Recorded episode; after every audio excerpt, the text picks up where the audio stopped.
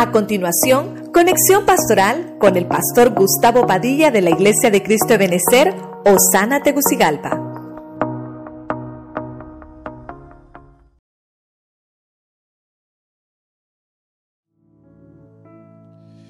La influencia generacional, por lo menos en estos siete puntos. Número uno, fuerza negativa. El estado de pureza tuyo te va a provocar que las fuerzas de las tinieblas que quieran ahogar tu casa van a, quedar, hermano, en derrota.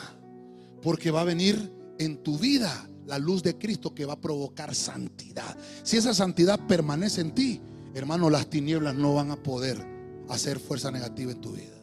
Número dos, la ausencia de paz en los hogares se quita venciendo el pleito. Pero el pleito no se vence con pleito. Hermano, la, ira no se vence con ira, sino hay un bien merecido. Nosotros como cristianos tenemos el mejor merecido, el merecido de la misericordia del Señor, porque cada mañana es nueva. Merecíamos un castigo. No merecíamos estar aquí, pero el bien merecido es que Cristo pagó la deuda por nosotros. Número tres, hay patrones generacionales. Estos patrones generacionales son hábitos negativos. Vimos el ejemplo de Abraham, que mintió por su esposa y lo traslada a su hijo Isaac y miente igualmente por su esposa. Hábito negativo. ¿Qué es lo que debe haber en nosotros para vencer esto? La verdad en los labios. Cuéntale la verdad a tus hijos. Decirle, papadito, este juguete yo te lo compré. Yo te lo regalé. Yo trabajé duro para regalarte esa bicicleta empezamos a administrarles patrones generacionales que provocan hábitos negativos.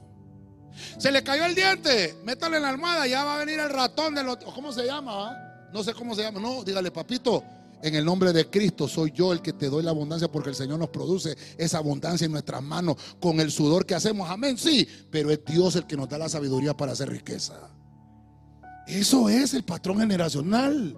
Lo va venciendo en tu familia para que los espíritus ancestrales no tomen derecho, que es el punto 4.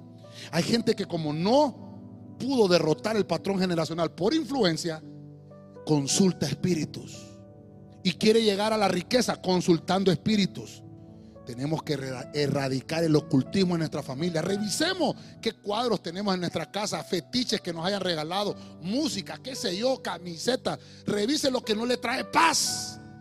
Porque son espíritus ancestrales que nos, quieren gobernar. Número 5, las maldiciones familiares.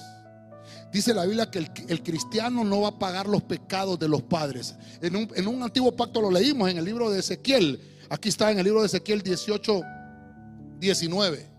El hijo dice va a ser tomado en cuenta por su obediencia y no va a morir, sino que va a vivir, porque los decretos de muerte fueron cancelados para los hijos de Dios.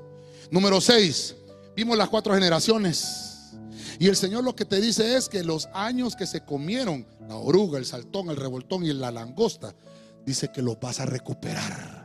Tal vez no viste años de prosperidad. Tal vez el 2020 fue malo para ti o el 2021, pero dice el Señor, vas a recuperar lo que las generaciones anteriores, por las generaciones anteriores, no lo recibiste. Dice el Señor, yo pagué el precio.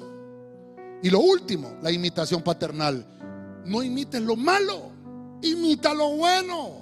Cuando imites lo bueno, vas a revertir la maldición.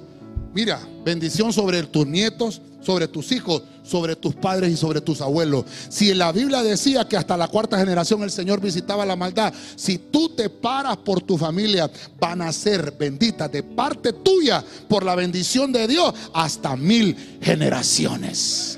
Déselo con fuerza al Señor. Amén.